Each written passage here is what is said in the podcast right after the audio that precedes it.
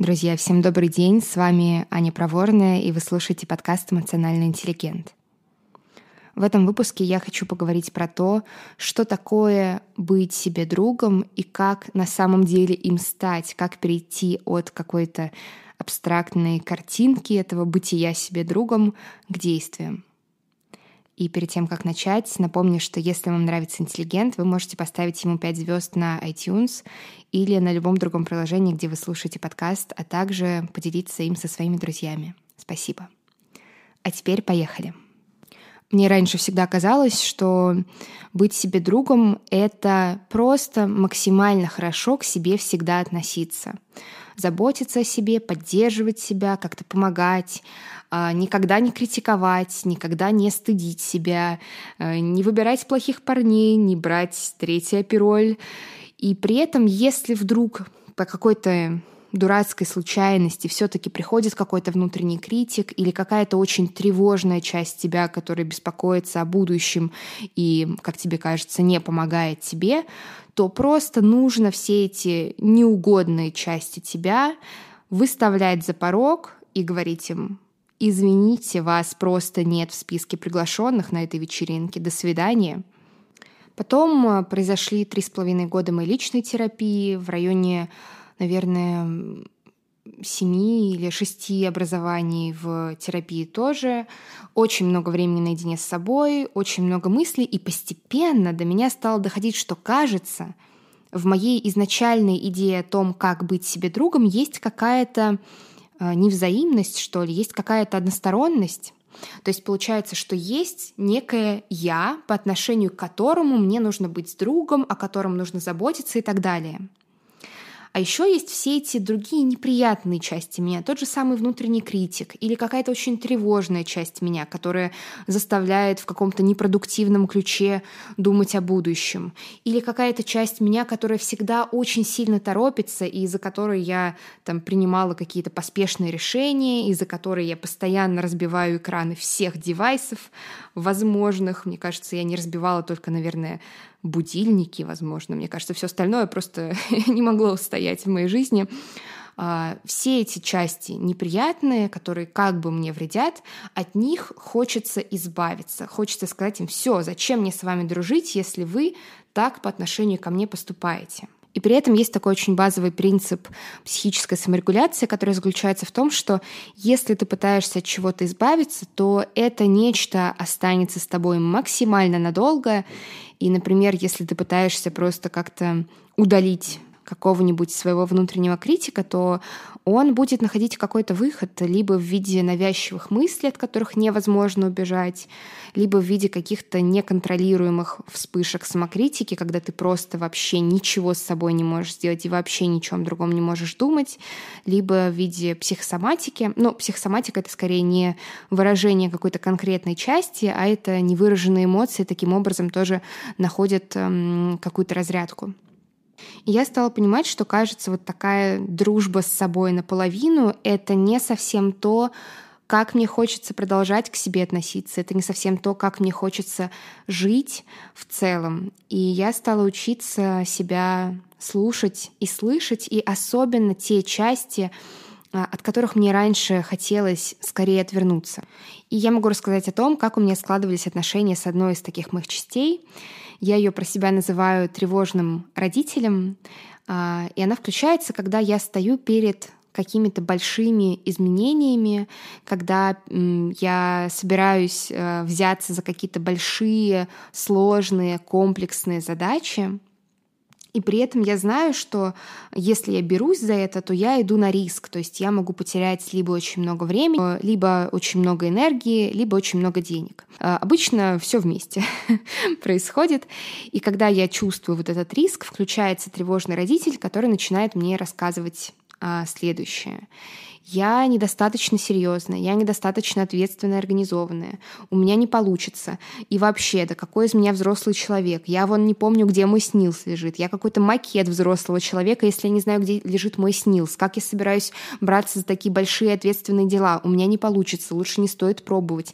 Лучше смотри, сейчас безопасно, оставайся здесь. Не иди туда, не пробуй, не рискуй, потому что ты все потеряешь, и тебе будет плохо, не делай этого, ты не можешь, ты недостойна, ты недостаточно умна, умна, недостаточно взрослая и так далее.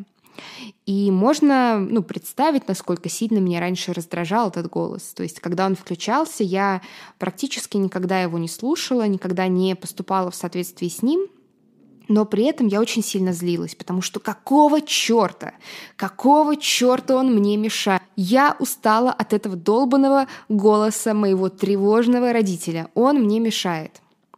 И потом, когда я поняла, что так, я дружу с собой наполовину, нужно что-то менять, я стала пытаться как-то прислушиваться к нему и просто поговорить с этим тревожным родителем, понять, чего он вообще хочет, почему он так отчаянно пытается вот мне рассказать о том, насколько у меня ничего не получится, чего он боится, может ли для него что-то страшное произойти, если он не будет так ответственно и планомерно говорить мне о том, что я макет взрослого человека. И для того, чтобы услышать его ответ, мне понадобилось достаточно много времени, много э, такого терпения, внимательности к этому тревожному родителю. И вот что я поняла. Оказалось, что это часть меня, которая э, очень хорошо помнит э, один э, момент, даже не момент, а такой продолжительный период в моей жизни, когда я чувствовала себя очень сильно одной, и я на самом деле была одной, то есть у меня э, была очень резкая сепарация, и, э, возможно, я об этом так э, рассказывала где-то, но э, получилось так, что на протяжении нескольких месяцев со мной не общалась моя семья. Это было несколько, не три, а побольше. И я очень резко поняла, что мне нужно очень резко начать хотя бы что-то зарабатывать. А, я не чувствовала никакой поддержки, кроме как поддержки от эм, своей лучшей подруги. Но это тоже, это подруга, это не семья, это не дом. А, и я жила в общежитии еще с двумя девочками, которые могли оставить холодец на столе и уехать в Рязань. То есть мне было максимально некомфортно. Я кое-как могла себя обеспечивать просто, чтобы, а, чтобы мне было что есть. А, и это было очень страшно для меня. Это было очень сложно, очень страшно и очень грустно. И вот этот тревожный родитель, он очень хорошо помнит это состояние, он очень хорошо помнит, насколько мне было плохо, насколько я была потерянной и какой-то бездомной, какой-то безнадежной. И сейчас, вот когда я иду на какой-то риск и понимаю, что я что-то могу потерять, он очень боится, что я вернусь в то состояние, когда у меня снова ничего нет, когда я, как, когда как будто бы меня у себя нет, даже в первую очередь. И когда я поняла, что вот всеми этими своими высказываниями о том, какая я несерьезная и так далее, что он пытается меня защитить, ну, у меня просто побежали мурашки по коже, и вот даже сейчас я это рассказываю, я чувствую, как у меня так э, немного увлажняются глаза и э, выступают слезы, потому что э, я начинаю испытывать так много благодарности по отношению к этой части просто за то, что она есть, за то, что она пытается мне помочь, пытается сделать так, чтобы я не оказалась больше в той точке своей жизни. И вся магия происходит именно в этот момент, когда какая-то часть тебя чувствует, что ее уважают, ее слышат и ценят. Потому что она становится способна на диалог. И какой диалог, например, у нас с ней сейчас происходит? Сейчас как раз я нахожусь а, в таком периоде, когда достаточно тоже много, можно сказать, рискую. То есть там я планирую переезжать, и вот я запускаю проект, и еще там некоторые штуки, которые связаны для меня с моим каким-то личным риском, тоже происходят. И когда сейчас включается вот этот тревожный родитель, начинает говорить, так, а вдруг тебе не хватит денег, а вдруг тебе не хватит времени, а вдруг что-то, а вдруг тебя обманут, я просто иду ему навстречу и говорю, привет, спасибо, что ты пришел. Давай посмотрим, если ты волнуешься, что мне не хватит каких-то ресурсов, давай посмотрим на цифры, точно все проверим. Может быть, правда я что-то упустила, так бывает. Если я что-то упустила, давай я сделаю так, чтобы ну, я как-то это компенсировала. Если я ничего не упустила, то посмотри еще раз на эти цифры, у меня все в порядке, и спасибо тебе, что ты есть. И мне очень важно напоминать вот этому тревожному родителю о том, что даже если я, не знаю, где-то э, совершу какую-то ошибку и потрачу деньги, время, силы, ничего не получив ответ, я уже точно не та, я точно не в том состоянии, в котором я была тогда, просто потому что я другая. И просто потому что даже если я снова осталась бы без всех своих проектов, без работы, без какой-то поддержки со стороны, а, чего, я надеюсь, не произойдет, но тем не менее я точно смогу справиться, я точно смогу себе помочь. И сейчас, когда я таким образом э, разговариваю а, и со своим э, тревожным родителем, и с другими какими-то частями меня, которые мне раньше казались просто исчадиями ада в моей голове, я слышу, что все они служат э, одной благой цели, они все хотят мне помочь. Любое проявление тебя пытается как-то о тебе позаботиться, просто не все знают как. Просто очень многие эти части застряли где-то в прошлом, и может казаться, что ты постоянно в какой-то опасности находишься, и поэтому они могут действовать какими-то экстремальными методами.